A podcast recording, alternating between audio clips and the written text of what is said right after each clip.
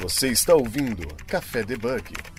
Muito bom dia, boa tarde, boa noite. Está começando mais uma gravação do nosso podcast Café Debug, seu podcast de tecnologia para não bugar a sua cabeça. Meu nome é Jéssica Natani, eu sou sua host. E o tema da nossa gravação de hoje nós vamos falar sobre o acelerador de partículas, o Sírio. E ninguém mais, ninguém menos para contar pra gente sobre esse projeto, sobre essa experiência. Eu estou aqui com o Douglas. Tudo bom, Douglas? Douglas Galante, tudo bem? Olá, Jéssica, tudo bom? Oi, Wesley. Bom dia. Olá. Tudo bom? E... Ótimo.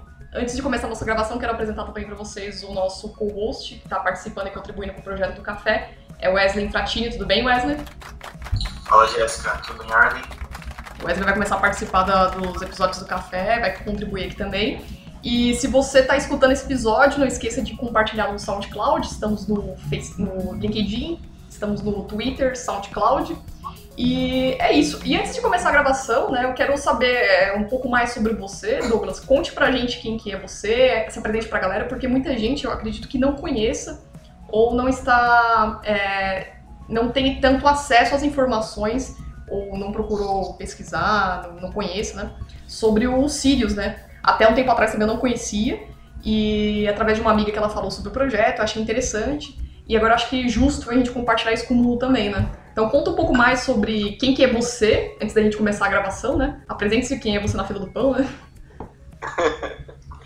claro. Bom, vamos lá. É, bom, meu nome é Douglas Galante, eu sou atualmente pesquisador no Laboratório Nacional de Luz Síncrotron, que é um dos laboratórios nacionais que fazem parte do Centro Nacional de Pesquisa em Energia e Materiais, o CNPEM, que é uma organização social ligada ao Ministério de Ciência, Tecnologia e Inovação. Então, no final das contas, nós somos um laboratório que é financiado pelo governo federal, é, com o objetivo, e a gente vai conversar aqui, né, de prover as melhores instalações de pesquisa possíveis na área de luz síncrotron, que a gente também vai conversar um pouco mais sobre o que é isso.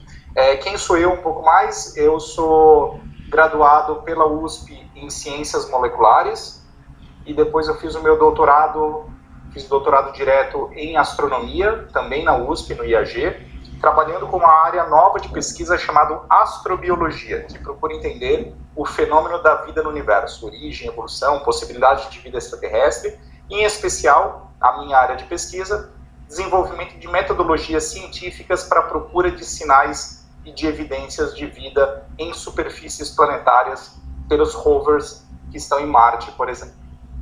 É, em 2012, eu fui contratado como pesquisador no Synchrotron, ainda no antigo acelerador, no chamado UVX, que é o acelerador que operou de 1997 até 2019. Então, fui contratado para coordenar uma das linhas é, do antigo acelerador e para começar a planejar as linhas do futuro acelerador do Sirius, que começaria a construção em dezembro de 2014. E hoje eu sou pesquisador do Sirius e coordeno uma das linhas de luz dele, que é a linha chamada Carnaúba, que é a linha de nanofoco, é a linha com a melhor resolução espacial que vai existir no acelerador. E desenvolvendo metodologias não só para procurar por vida fora da Terra, mas também para desenvolver tecnologia aqui para o nosso próprio planeta, na parte de nanodispositivos, nanotecnologia, dispositivos fotônicos, semicondutores, desenvolvimento de melhores ligas metálicas nanoestruturadas, enfim, várias áreas de pesquisa que a nossa linha pode atender. E, bom, acho que em resumo acho que é isso. Foi, tem, tem bastante. É, seu currículo muito extenso, né? Todo cientista tem toda uma gama de pesquisa, né?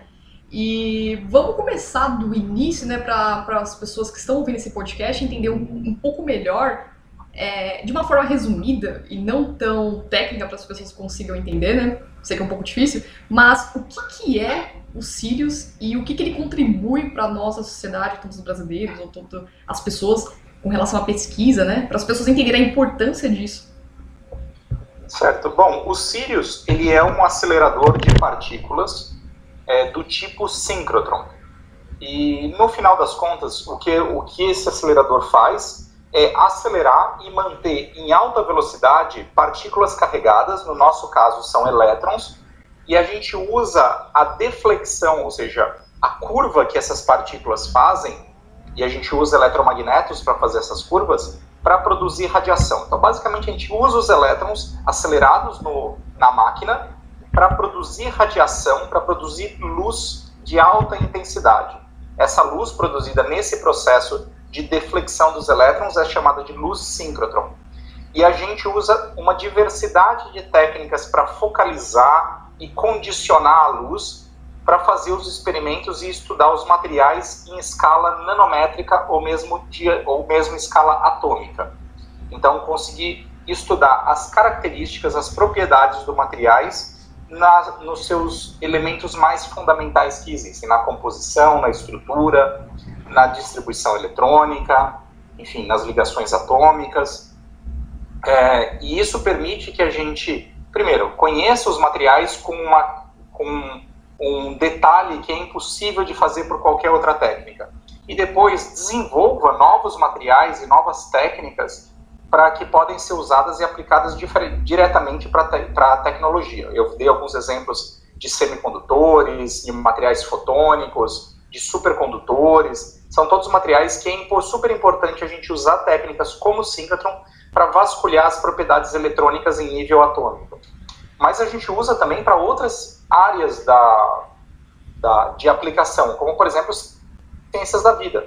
O Sirius já está em operação, ele entrou em operação é, esse ano, abriu para usuários é, em agosto para receber os nossos primeiros pesquisadores que iriam trabalhar com as proteínas do coronavírus. Então, atualmente, a gente já tem pesquisadores que estão usando uma técnica de síncrotron chamada de cristalografia de proteínas para resolver a estrutura tridimensional das proteínas do coronavírus e, a partir dessa, dessa estrutura tridimensional, desenhar novos fármacos que podem interagir e, por exemplo, impedir a infecção ou mesmo inativar o vírus. Então, isso é um dos exemplos é, em ciências da vida que a gente pode usar o síncrotron. Então, é, uhum. síncrotron são máquinas muito versáteis que podem estudar desde matéria dura até matéria mole é, por diferentes tipos de técnicas. Pode ser aplicado em ciências da vida, em ciência dos materiais, engenharia, física fundamental de supercondutores, enfim, muito versátil. Por isso, o Sirius ele está sendo desenhado para é, para operar simultaneamente até 39 estações experimentais. Então seria como, seria como se fosse 39 diferentes supermicroscópios estudando diferentes tipos de materiais. Então, ao mesmo tempo, eu posso ter pessoas estudando as proteínas do coronavírus, com uma pessoa estudando a supercondutividade do hidrogênio metálico, com outra pessoa estudando os fósseis mais antigos do planeta, todo mundo simultaneamente. Então é uma facility que permite muitos usuários operarem ao mesmo tempo nas mais diferentes áreas de pesquisa. E o Sirius está sendo desenvolvido para ser um dos aceleradores mais modernos do mundo. Então a gente hoje está competindo só com um acelerador do mundo, que é o Max 4 na Suécia. De resto a gente está batendo todos em termos de qualidade e de brilho. Inclusive brilho que é a quantidade de luz por unidade de área por unidade de tempo produzida pelo acelerador, é, o Sirius tem esse nome porque Sirius é a estrela mais brilhante do firmamento. E o, e o acelerador ele foi desenvolvido para ser a fonte de luz síncrotron mais brilhante que existe no mundo. Então esse é o nosso objetivo e a gente está chegando lá. Bacana. É, então, de uma maneira bem... Eu posso dizer que o Sirius ele é um como se fosse um microscópio gigante?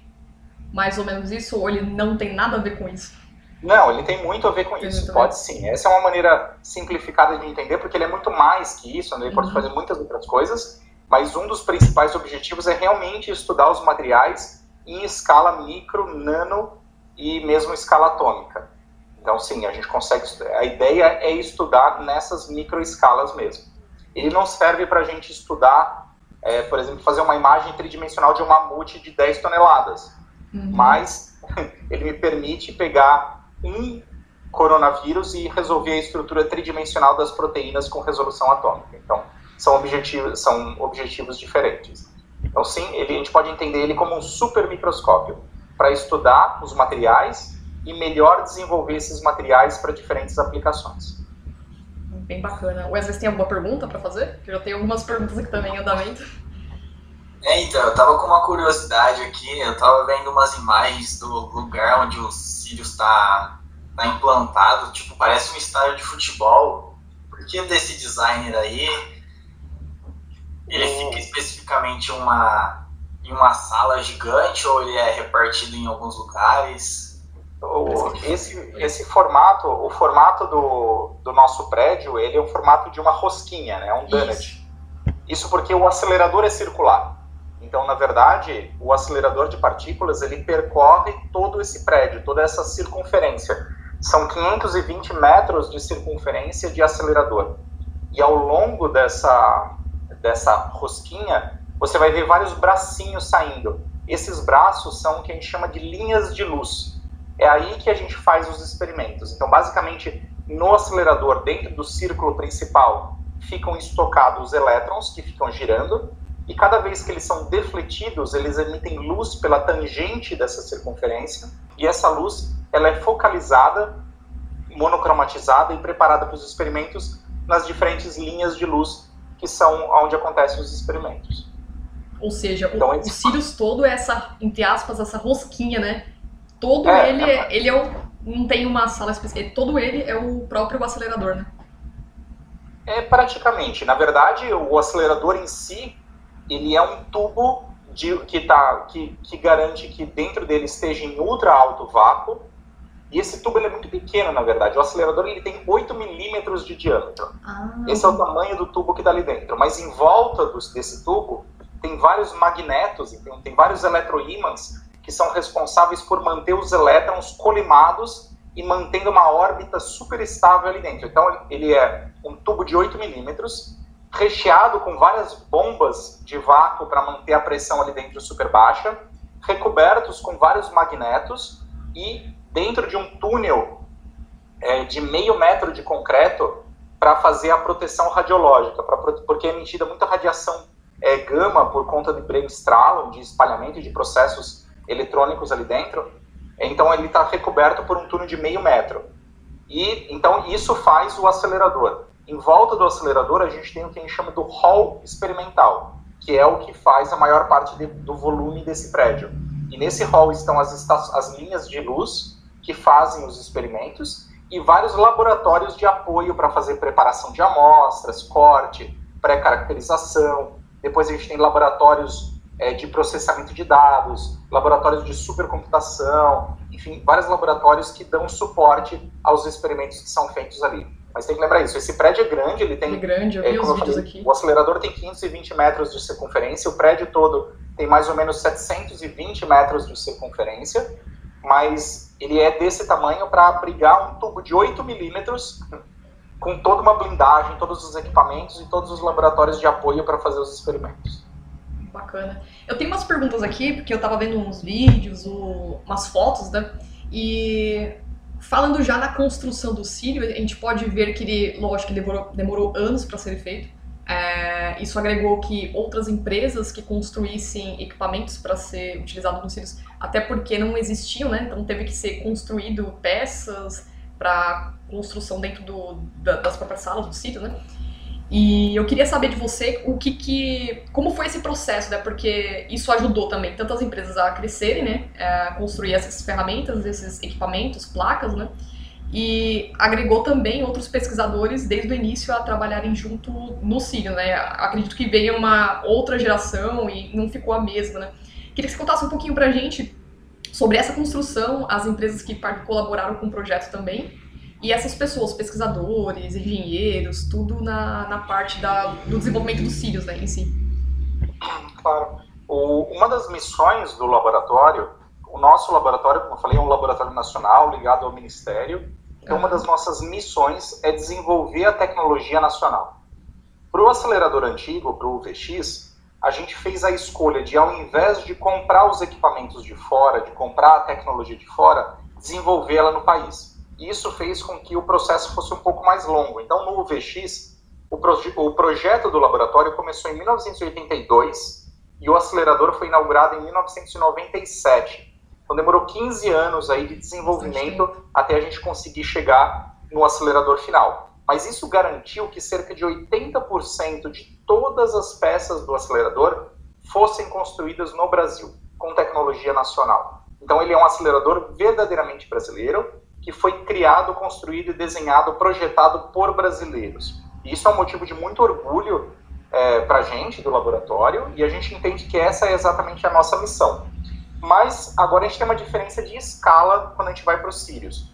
O VX ele era um acelerador de segunda geração com 30 metros é, de diâmetro. O Sirius é um acelerador de quarta geração, a geração mais moderna que existe, que a gente está ajudando a criar, inclusive, e ele tem 170 metros de diâmetro. É, no VX, a gente tinha 12 eletroímãs. No Sirius, a gente tem 120 eletroímãs do tipo dipolo, mais 260 do tipo quadrupolo, 280 do tipo sexto polo. Então, a quantidade de equipamentos necessários para a construção dos Sirius é assustadora. Então, a gente, como instituição, não tinha mais capacidade nas nossas oficinas para produzir todos esses equipamentos. Mas a gente queria manter a nossa missão de manter a tecnologia no Brasil. Então, o que a gente fez foi trabalhar junto com empresas, fazendo capacitação de pessoal, transferência de tecnologia, de maneira que essas empresas fossem capazes de construir os eletroímãs, e os vários equipamentos eletrônicos de vácuo, não é só eletroimã, para que a gente pudesse construir os cílios. Então, por exemplo, a gente trabalhou junto com a VEG, que é aquela empresa que faz motores elétricos, para eles desenvolverem toda a nossa parte de eletroímãs. E eles que estão fornecendo todos os nossos eletroímãs. Então, é, a tecnologia, o conhecimento e a verba do Ministério ficaram no país, infelizmente. A gente não teve que mandar nada disso para fora. A mesma coisa aconteceu em vácuo, a gente tra trabalhou junto com a empresa chamada FCA, que é um spin-off do próprio Synchrotron, é, a fornecer todas as nossas câmaras de vácuo, tubulação e coisas do tipo. A tecnologia de vácuo no Brasil, ela basicamente nasceu lá no Sírio, lá no Synchrotron, lá em Campinas. É, e hoje a gente tem uma tecnologia, uma indústria de vácuo no país bastante madura por conta disso. Então, tem sido assim que a gente tem trabalhado nos Sirius. A gente tem trabalhado junto com empresas para fazer desenvolvimento dos sistemas de eletrônica, do sistema de vácuo, do sistema de, de ímãs eletromagnéticos, sistema de correção de órbitas, sistema de microondas é, e várias outras. Algumas tecnologias que são mais complexas, é, por exemplo, a tecnologia de bombeamento. A tecnologia de bombeamento é complicadíssima, porque é, para quem conhece um pouco de vácuo, sabe que fazer o bombeamento de um tubo de 8 milímetros que é basicamente uma canetinha BIC, é, é super complicado, porque a condutância do tubo, a capacidade de você aspirar o, o ar que existe ali dentro, ela é pior quanto mais estreito é o tubo. Nesses tubos muito pequenos é praticamente impossível, especialmente se a gente quer chegar nas pressões que os Sirius trabalham, que são pressões melhores do que aquelas que existem no vácuo interplanetário. É, Para isso, a gente desenvolveu junto com o CERN que opera o LHC, o, Large Hadron Collider, lá na, na Suíça, para usar uma técnica dele chamada NEG Coating, ou recobrimento NEG, em que você faz um recobrimento especial no interior do tubo com uma liga metálica, que quando você aquece e esfria, ela funciona como uma bomba que absorve todas as partículas que estão ali dentro e cola tudo na parede e baixam a pressão. Então a gente trabalhou também com parcerias com empresas é, e com instituições internacionais para desenvolver essas tecnologias. E o, o, Brasil e o Sirius é o primeiro fora da Suíça que está usando essa tecnologia NEG em aceleradores. E várias outras, a gente está desenvolvendo os nossos onduladores com o synchrotron é, dos Estados Unidos, o nosso sistema de piso super estável, parece uma besteira, mas o concreto que foi usado para produzir o piso do Sirius, ele foi estudado por muitos anos para garantir a melhor estabilidade possível. Isso foi feito em parceria com o Synchrotron da Suécia, com o Max 4. A gente adaptou as tecnologias dele para o nosso território nacional, para nossa, é, para nossa para o nosso solo específico ali de Campinas. E assim tem sido em várias outras etapas. Mas a gente sempre tem tentado respeitar ao máximo a missão de manter a tecnologia, manter o conhecimento aqui no país. Caraca, é muita, muito bem pensado, né? Todo um piso, é, uma parede foi construída, tudo bem calculado. Imagina o trabalho que você tenha dado negócio de colocar, de fazer, de a, quantas pessoas trabalham. Vocês formaram pessoas também, né? Porque tanto pesquisadores, engenheiros, é, na construção desse do projeto e foram durante anos, né? É, essas mesmas pessoas continuam, cada um seguiram vidas também, né? Cada um seguiu caminhos, né? Diferentes. Olha, o, os fundadores do, do VX, que são a professora Liu Lin, professor Ricardo Rodrigues e professor Hélio Tolentino, que são os idealizadores, foram eles que pela primeira vez foram para os Estados Unidos para entrar em colaboração com o Synchrotron de Stanford e começar o projeto, eles continuam trabalhando no Sirius. O projeto do Sirius ele é da Lil e do professor Ricardo, Ricardo Rodrigues. Ele é dos dois. Uhum. Então, basicamente, as mesmas pessoas que desenvolveram o VX lá em 1982 desenvolveram, desenvolveram o Sirius. Infelizmente, a gente perdeu o professor Ricardo Rodrigues, ele faleceu é, muito recentemente, mas ele teve o, a honra de ser um dos primeiros que estavam lá quando o Sirius foi ligado pela primeira vez. Então, as mesmas pessoas continuam trabalhando no projeto, para te mostrar como que nós somos apaixonados por isso que fazemos e que nós acreditamos que isso realmente está impulsionando a ciência e tecnologia no país. Muito bacana. A gente fica até orgulhoso de ver isso aí, desse desenvolvimento desse projeto aqui na nossa casa, né?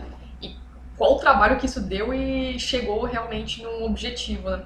Agora eu fiquei com uma curiosidade aqui, o Douglas. É, vocês estão, é, vocês estão, não sei se você falou ainda, mas eu ouvi alguma coisa, que está sendo desenvolvido um novo Sírio, certo?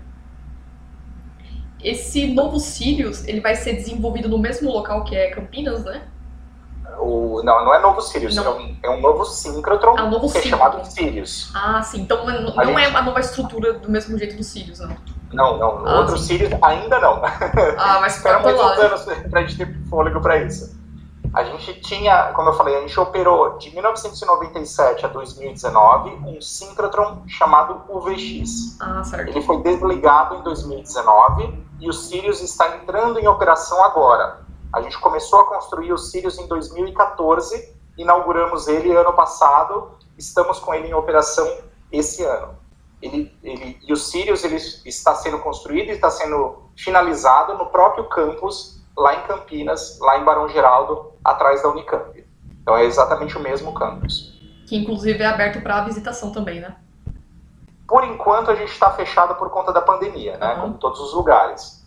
Mas assim que as coisas normalizarem, a gente tem um programa de visitação próprio e muito, é, muito, uma coisa muito legal que a gente faz todo ano é um dia chamado Ciência Aberta, em que a gente abre as portas de todos os nossos laboratórios todos os nossos pesquisadores estão presentes para receber o público e ensinar um pouco mais sobre a ciência que a gente faz. Então, normalmente a gente faz esse evento de ciência aberta em junho, todos os anos. Esse ano a gente teve que cancelar por conta da pandemia. Ano que vem eu espero que a gente volte a, a trabalhar normalmente e receber as pessoas.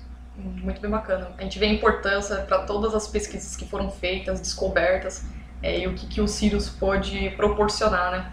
É, aí eu fico uma, uma pergunta para você. Você acha que mesmo com esses desafios de construir novos projetos, para novas descobertas, pesquisas, mesmo com pouco financiamento na área de tecnologia, é possível ainda é, continuar acreditando que novos objetivos serão alcançados, novos projetos que estão no papel podem ser ainda alcançados como Sírio?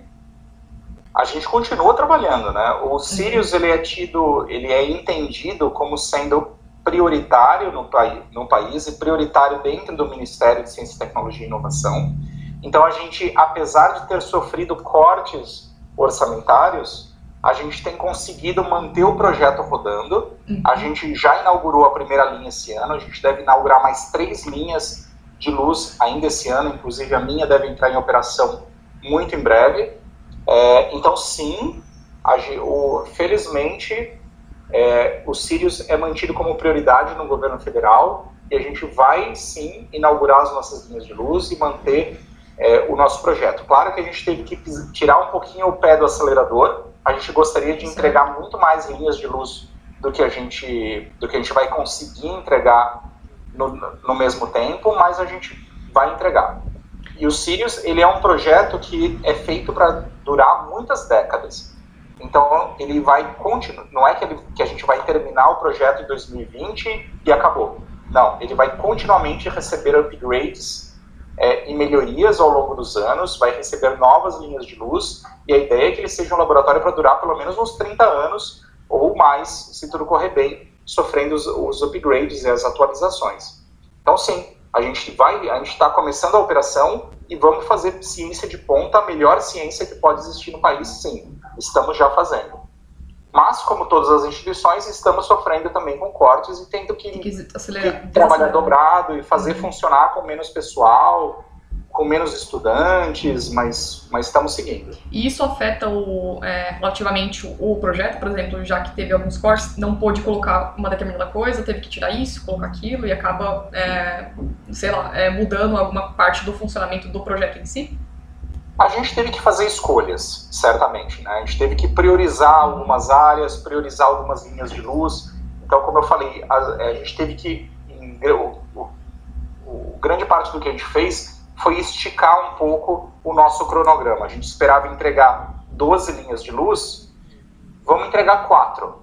E, e as outras ano que vem. Então a gente teve que dar uma esticada em todo o cronograma aí para dar conta do orçamento que a gente tinha à disposição. E tivemos que selecionar algumas coisas, claro, é, de, em termos de laboratórios de apoio.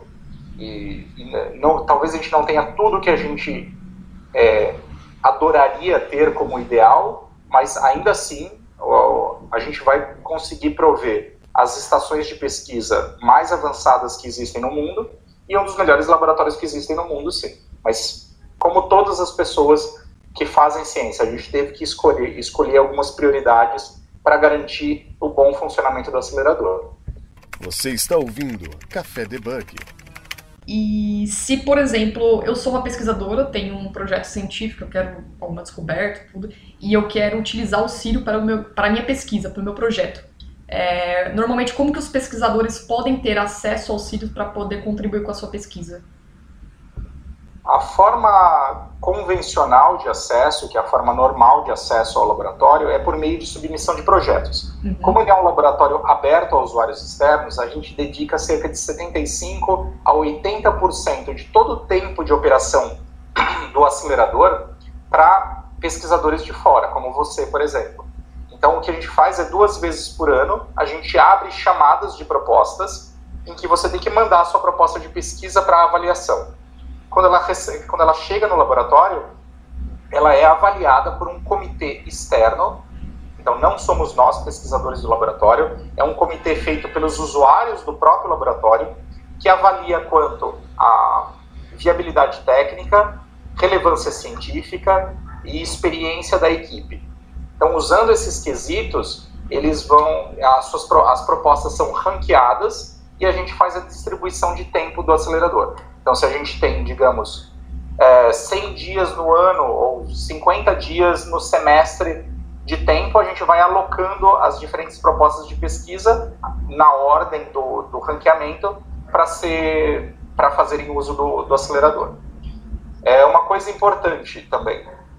O, como a gente está no estado de São Paulo, a gente sabe que a gente está num estado privilegiado socioeconomicamente, então, o acesso aqui é facilitado ao acelerador. Mas para garantir, como o nosso acelerador é federal, e para garantir que o acesso seja igualitário para todas as pessoas do país, o CNPEM conta com um sistema de financiamento próprio para pagar para pesquisadores de todo o país para virem para trabalhar no, no acelerador. Então, se você tem um projeto de pesquisa aprovado, primeira coisa, projetos acadêmicos são completamente gratuitos. Então, você não paga nada para usar. Depois, se você é de fora do estado de São Paulo, dois pesquisadores da sua equipe têm direito a receber auxílio é, transporte, é, hospedagem e alimentação durante o período dos experimentos. Então você pode vir fazer o experimento sem absolutamente custo nenhum.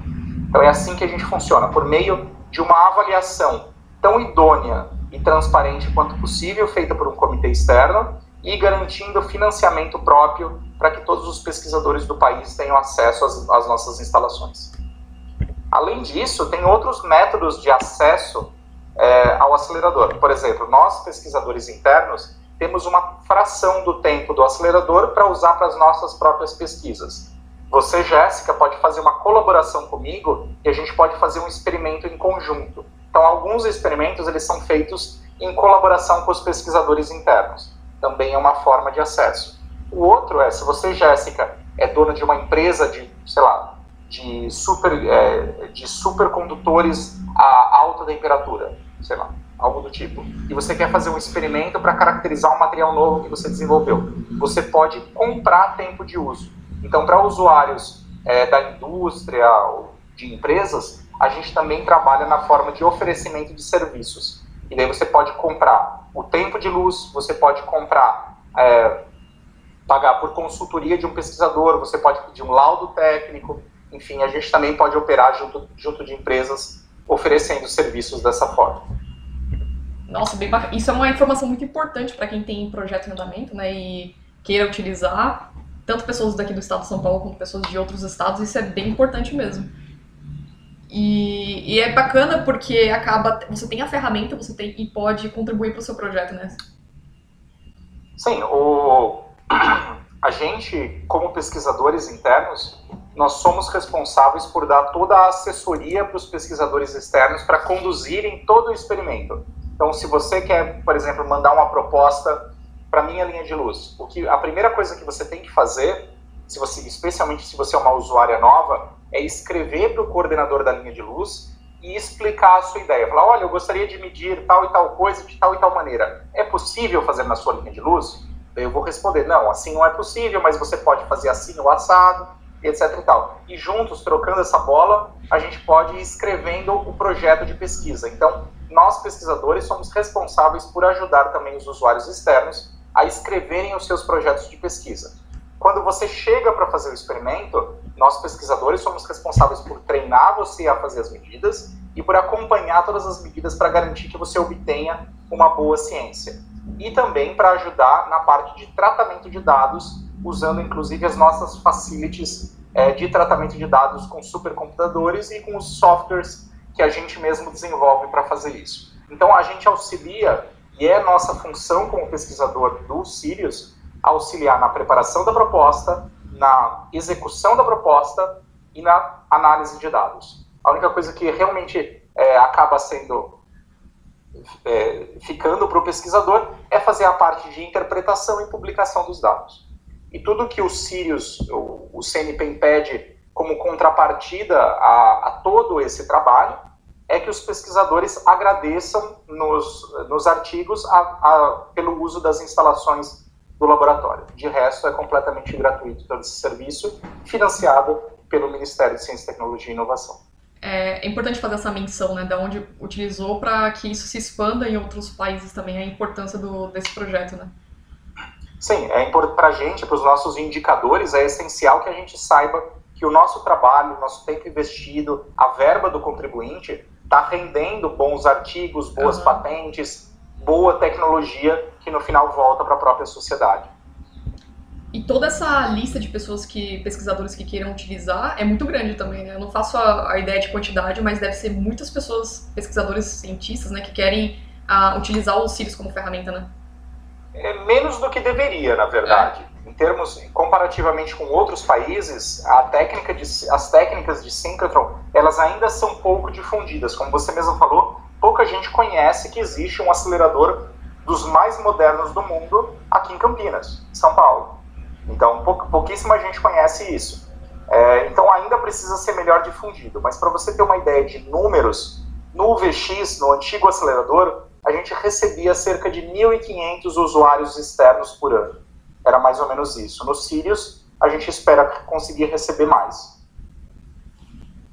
Show. E o que, que você acha, Douglas, que, que é, para isso se difundir mais, o que, que nós precisamos fazer para ter mais essa menção do Sirius, para ele ser para expandir mais o, a informação do projeto, além do podcast que a gente está fazendo aqui para falar. é o que, que, eu ia falar. o que mais o que você está fazendo é essencial. Já então, ajuda. Isso ajuda muito, fazer esse tipo de divulgação, levar principalmente para os jovens, para quem está na pós-graduação, uhum. porque são esses que vão se interessar e falar, puxa, eu vi aquela técnica, eu podia fazer aquele mesmo tipo de medida, né? Então, são eles que vão, que são os principais motivadores do acesso. É, então, divulgação científica é essencial. A gente vem tentando investir nos últimos tempos aí em fazer divulgação e comunicação, mas toda ajuda é bem-vinda e certamente a gente ainda precisa melhorar muito nisso. A gente precisa ter mais acesso também às, às universidades. Então, a gente faz isso. A gente, por exemplo, oferece cursos é, na Unicamp, então a gente tem um curso de pós-graduação na Unicamp em Synchrotron, mas é uma coisa muito local, né? Só que a gente não dá conta, nós somos mais ou menos 30 pesquisadores internos, a gente não consegue dar curso em todas as universidades do país. Então a gente precisa ainda passar por um processo de treinamento de outros pesquisadores que levem essa mensagem para suas universidades, que incentivem pessoas a virem para o Synchrotron. Então é, é o que a gente sempre tenta passar. Por isso que a gente organiza cursos e escolas regularmente para treinar pessoas, treinar pesquisadores, treinar professores a usarem as técnicas Synchrotron. A gente tem uma escola de Synchrotron, que é a Escola Professor Ricardo Rodrigues, que acontece sempre no inverno. Esse ano não teve por conta da pandemia, mas ano que vem a gente deve ter. A gente organiza no verão uma escola para professores de ensino fundamental e médio, também com técnicas Synchrotron e técnicas de física moderna. A gente tem um programa de iniciação científica de verão chamado Programas Bolsas de Verão, em que a gente recebe alunos de, to de toda a América Latina e Caribe é, em janeiro e fevereiro, todo ano, para fazer uma iniciação científica condensada de dois meses. É super legal, é tipo um summer camp de nerd de ciência, é super divertido. A gente tem um programa unificado de estágios para pessoas de, com ensino médio e que estejam cursando ensino, ensino superior, também para formar pessoas. E a gente tem vários cursos que a gente oferece ao longo do tempo aí para formar pessoas. Então, o trabalho é um pouquinho de formiguinha, de ensinando pessoas, formando pessoas e empolgando pessoas a usarem as técnicas, conhecerem as técnicas e difundirem nas suas universidades. Mas eu acho que é o caminho, né? E dar as caras aí, mostrar, olha a ciência que a gente está fazendo aqui no Brasil, é ciência de qualidade, é a melhor ciência que existe, não ficar só é, elogiando o que é feito no exterior, mas o que a gente tem é do melhor qualidade do mundo, com certeza. É legal porque a gente tem um avanço tecnológico muito grande, né? As coisas estão mudando gradativamente e isso acaba contribuindo tanto para pesquisas também, tanto para novos desenvolvimentos tecnológicos, novas ferramentas, e acaba dando mais ênfase nessa parte de ciência e tecnologia no Brasil, né? Que vai expandindo cada vez mais. A gente não pode só dar a visão, dar, acreditar no, nos outros países, né? A gente tem que acreditar aqui também e começar a divulgar isso aqui dentro, né? Pois é, o que a gente tem feito lá, quando a gente apresenta os resultados e os desenvolvimentos que a gente tem feito na tecnologia de aceleradores, tecnologia de detetores, a gente apresenta isso no exterior, as pessoas normalmente não acreditam que isso é feito no Brasil. As pessoas não acreditam que isso pode ser feito para baixo do Equador, na verdade. Né? Então existe muito preconceito ainda, a gente ainda tem muito trabalho para vencer, e existe um preconceito interno mesmo nosso que nós temos que vencer e mostrar que o que a gente faz é da melhor qualidade possível. Mas eu espero que vocês possam ir um dia lá no Sirius em breve para conhecer um pouco ah, pessoalmente ah, tudo que a gente vem fazendo na parte de vácuo, eletrônica, detetores, tudo isso sendo feito em casa, em house, e a gente espera começar também a oferecer isso para outros países. Um exemplo é o, os nossos onduladores, que é um tipo de eletromagneto especial que a gente usa no acelerador. Ele está sendo desenvolvido aqui no Brasil, junto com a VEG, em parceria com o synchrotron é, norte-americano, com a PS, e já existem outros synchrotrons do mundo que estão interessados em fazer encomendas para a gente fornecer para eles esse tipo de eletromagneto e os, a mesma coisa com os detetores que a gente está fazendo também. Então, é o tipo de coisa que a gente está desenvolvendo tecnologia no país que vai ser usada no exterior. Muito bacana, Douglas. E em relação à pandemia agora, o que, que o Sirius tem contribuído pro, em relação ao coronavírus? Bom, o Sirius está entrando em operação agora. Né? O CNPEM, como um todo, ele entrou com tudo na, na rede vírus do, do, do Ministério de Ciência e Tecnologia, que é uma rede de colaboração para trabalhar com problemas com doenças virais. E talvez vocês tenham visto algum tempo atrás quando o LNBio, que é o Laboratório Nacional de Biociências, ele se dedicou à busca e desenvolvimento de novos fármacos é, é, para o corona. Então eles estão com um trabalho tremendo para fazer o desenvolvimento e a procura de novos fármacos dentre os já existentes é, no Brasil disponíveis no mercado. Então eles estão fazendo isso, eles entraram com tudo nisso. Eles estão criando toda uma estrutura para fazer, para trabalhar com o vírus diretamente, é uma, uma estrutura de biossegurança, de alta biossegurança para poder tratar com vírus. Então a gente está entrando com isso. E o Sirius propriamente dito, ele entrou em operação e a, as primeiras, os primeiros usuários externos eles foram exatamente fazer o que, eu, o que eu falei, que é a cristalografia de proteínas do coronavírus, que é responsável por estudar as, as proteínas que fazem o capsídeo proteico, a cápsula é, do corona, e que são responsáveis pela adesão do corona com a célula. Entender essas proteínas é essencial, porque se você consegue bloquear elas, você tem um, um medicamento que impede a infecção do, do do vírus, da, da, das células pelo vírus. Então a gente está com vários pesquisadores que estão estudando essas proteínas a partir da estrutura tridimensional para desenvolvimento de novos fármacos. Então esse foi o primeiro, é, a primeira contribuição que o Sirius está dando para essa área. É, uma última pergunta, você tem uma noção de quantidade de dados que, é, que o Sirius acaba gerando? Mais Nossa, ou menos. A gente está começando, né, como eu falei. a gente está começando, só para dar uma ideia é, uma linha, uma linha de para fazer imagem tridimensional, que a gente estava falando bastante aqui, uma linha de tomografia. Uhum. Ela, uma imagem tomográfica de uma amostra, sei lá, uma amostra de rocha do pré-sal, digamos, ela tem tipicamente é, um tomograma completo, uns 8 a 10 gigabytes de dado. Isso é o tamanho de uma imagem de, tomo, de tomografia, de uma imagem tridimensional tomográfica. É, Para vocês terem ideia, uma imagem tomográfica como essas no Sirius, ela vai ser possível de ser adquirida em mais ou menos um segundo. Então, você poderia ter um fluxo de dados de dezenas de gigabytes por segundo em uma única linha de luz. Então, é dessa ordem de, de fluxo de dados que a gente está falando, que a gente tem que armazenar, porque não é que você fluxa esse dado e joga ele fora. Não, uhum. você tem que armazenar todos esses dados e depois você tem que tratar todos esses dados para gerar suas imagens tridimensionais, selecionar suas regiões de interesse e fazer toda a manipulação necessária. Então, a, a, o que a gente está fazendo com o Sirius é entrar de cabeça na era do Big Data. E a gente está a gente está vendo que o grande problema no Sirius não vai ser fazer as medidas, mas vai ser lidar com esses dados. Então a gente está desenvolvendo, a gente tem todo um grupo de computação científica no laboratório, com matemáticos é, e programadores responsáveis por desenvolver softwares para fazer a pré-análise, por desenvolver o hardware e para garantir que todo o sistema funcione de uma forma coordenada para poder lidar com esses fluxos absurdos de dado. E um problema que a gente vai ter com os usuários, se você gera 10 GB de dado, em uma semana que você fica medindo, você vai gerar terabytes e terabytes de dado. Não tem como levar esses dados todos para casa. Não é todo mundo aqui no Brasil que tem acesso a, a sistemas de transporte de dados tão grandes assim.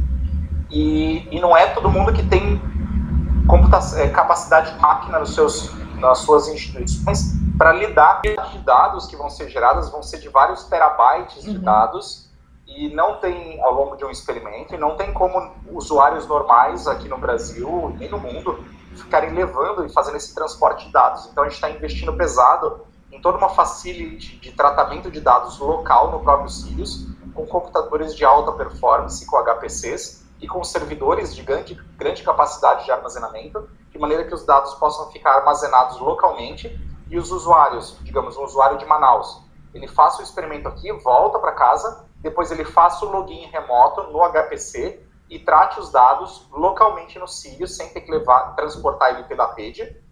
E, e, depois que ele processou o dado, produziu as imagens de interesse, ele leve só esses dados para casa para fazer a publicação. Então, a gente resolve esse problema da limitação é, de capacidade de máquina que a maioria das pessoas, dos pesquisadores do Brasil tem. É, Big Data vai ser uma ferramenta, vai ser um conceito é um dos principais conceitos também que vocês estão trabalhando. Bom, é, Douglas, eu, você tem mais alguma pergunta, Wesley, para fazer? Tem mais alguma? Não. Tá. Bom, Douglas, só tenho que te agradecer por ter participado dessa gravação. Eu, a gente fez é, um conteúdo bem bacana, deu bastante informação e a gente vai, eu pretendo divulgar isso em todas as redes sociais possíveis e da, de como é, qualquer lugar que eu conseguir atingir, para que as pessoas conheçam e entendam um pouco mais sobre os Sirius e esse projeto que levou anos a ser feito e realmente concluiu um objetivo, né? E eu só, só tenho que agradecer pela, pela essa participação, pelo seu tempo nesse sábado aqui que a gente está fazendo esse episódio. E se tem mais alguma coisa para falar, quer, quer divulgar mais alguma coisa nesse tempo final? Não, eu acho que não. Eu acho que eu que tenho que agradecer o convite de vocês, parabenizar o trabalho. Como eu falei, é super importante, eu acho que o que vocês fazem pra gente. Então sempre contem conosco como parceiros. Venham nos visitar assim que for possível. Com certeza. É, se vocês puderem divulgar o nosso site, o cnpem.br, todas as oportunidades de escola, uhum. do, dos programas Bolsa de Verão, programa de estágios, tudo isso é divulgado no site. E eu fico à disposição. Se você quiser divulgar meu e-mail também junto, sim, fica à vontade. Sim, vou colocar todas as informações aqui na pauta. Já coloquei os, os links de acessos, o, as, tá. os links do CNPq. Você pode. Vou pegar o seu e-mail também e colocar na pauta. E para você, ouvinte que está nos ouvindo, queira entrar em contato com o Douglas, queira saber um pouco mais sobre o projeto, alguma informação, é só acessar aqui o, link do episódio, é, aqui na descrição desse episódio tem todas as informações sobre esse episódio e mais informações de como entrar em contato com o Douglas também. Show? É isso aí, gente. Douglas, muito obrigada pela participação. Wesley, valeu pela participação também. E é isso, né? É, para você que está nos ouvindo esse podcast, não esqueça de é, compartilhar esse episódio, compartilhar esse podcast com seus amigos, colegas de trabalho, divulgar essa gravação que é de extrema importância e contribuir com o nosso projeto também. Estamos no Twitter, SoundCloud, Spotify e no YouTube também. Dúvidas, é, sugestões, críticas construtivas, estamos no debugcafé.gmail.com.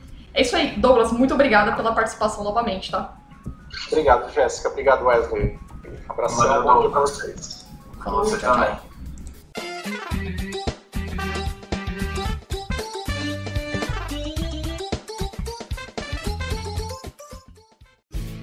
Este programa foi editado por Café Debug.